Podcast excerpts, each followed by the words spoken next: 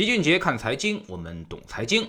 自打有领导表示要放弃人民币的汇率目标，让人民币长期升值之后，这几天呢，各大媒体到处都是人民币升值的文章，很多人呢也都在展望人民币未来要长期升值了。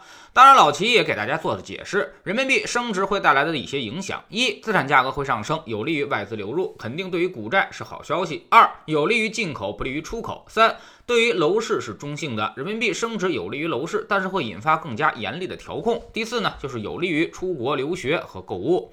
但是老齐也发现，随着情绪逐渐高亢，有些小伙伴可能又有点跑偏了。这里面老齐不得不重新纠正一下大家的几个认知。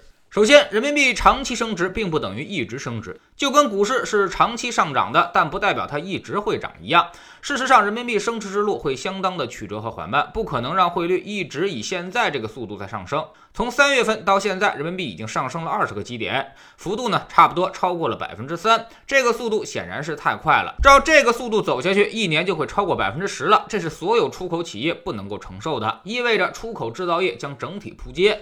那么，所以肯定不能这么干。第二就是汇率已经接近七年来的最高点，短期内再升值的空间已经变得十分有限。去年这时候，我们的汇率离岸价还是七点一九。这一年下来，已经升值了百分之八到九，速度实在是太快了。干外贸的人非常艰难。其实当年老齐在知识星球里回答大家问题的时候，就已经做过判断。我们跟漂亮国谈判中就是六点八，谈不好呢就上七，而谈好了呢就是六点五以下。这个预测基本兑现。如今呢已经是六点三七的位置，人民币价位完全合理，甚至已经略有点高估了。第三就是最近人民币升值更多都是美元贬值主动带动的，我们并没有太多的意愿，而美元不可能一。一直贬值下去，美元后面还会有反弹，甚至回到九十二点上方。美元这么贬值下去，非常不利于它的世界货币地位。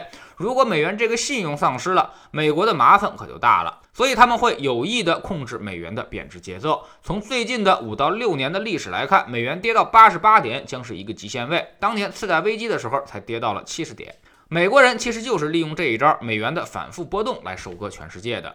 其实呢，最近大家应该站在更高的格局上去理解放弃汇率目标的战略性意义。它并不是简单的让人民币升值，而是要把主动权交给国内的制造业，避免国内结构性资产泡沫对于我们汇率的短期冲击，用长期的市场选择作为汇率的方向。也就是说，我们的经济越好，汇率才能够持续的升值。所以，经济增长才是根本。大家不要理解本末倒置了。当汇率上升过快，影响经济增长的时候，它必然会在中短期发生逆转。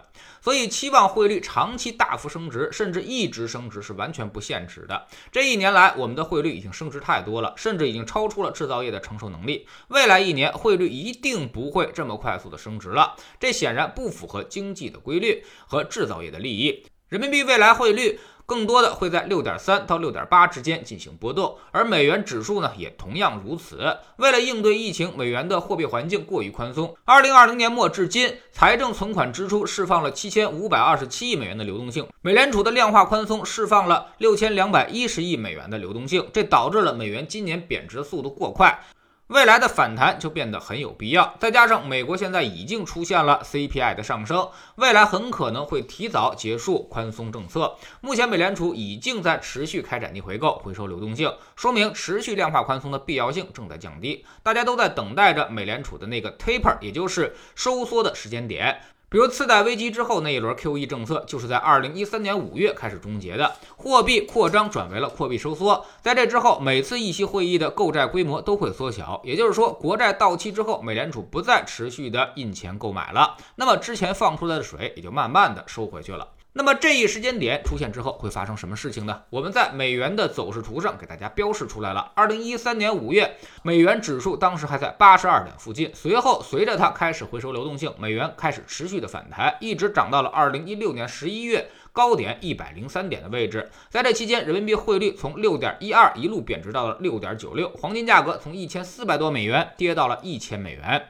而我们的股市呢，经历了一波先跌后涨再跌的过程。美国股市则跟我们刚好相反，是先涨后跌再涨。综合来看，大家别把人民币升值想象的太过于美好，更不要期待过高，指望着人民币升值不断的推升股市的价格，那就是痴心妄想了。大家还是要冷静冷静的，预期太强烈之后，往往事情就该向着另外一个方向发展了。所以老齐也摆明观点，对于长期的升值，我是看好的。但是如果就看下半年或者看未来一年的人民币升升值，我是不看好的。我觉得人民币到这个位置已经基本差不多了。当你们赌人民币升值的时候，我更倾向于认为美元要反弹。所以黄金和我们的股市可能下半年仍然不会太好，特别是周期类的大宗商品也都会随着美元而下跌。在知识星球找齐俊杰的粉丝群，我们昨天晚上呢，在交易日的课程里面，刚好说到了美元和美债以及各种资产之间的相关性关系，其中呢就包括人民币、大宗商品，还有股市、黄金、原油。那么如果未来美元出现了快速的反抽，哪些资产变动可能性最大呢？又会变动多少呢？我们又该如何提前的布局和布防？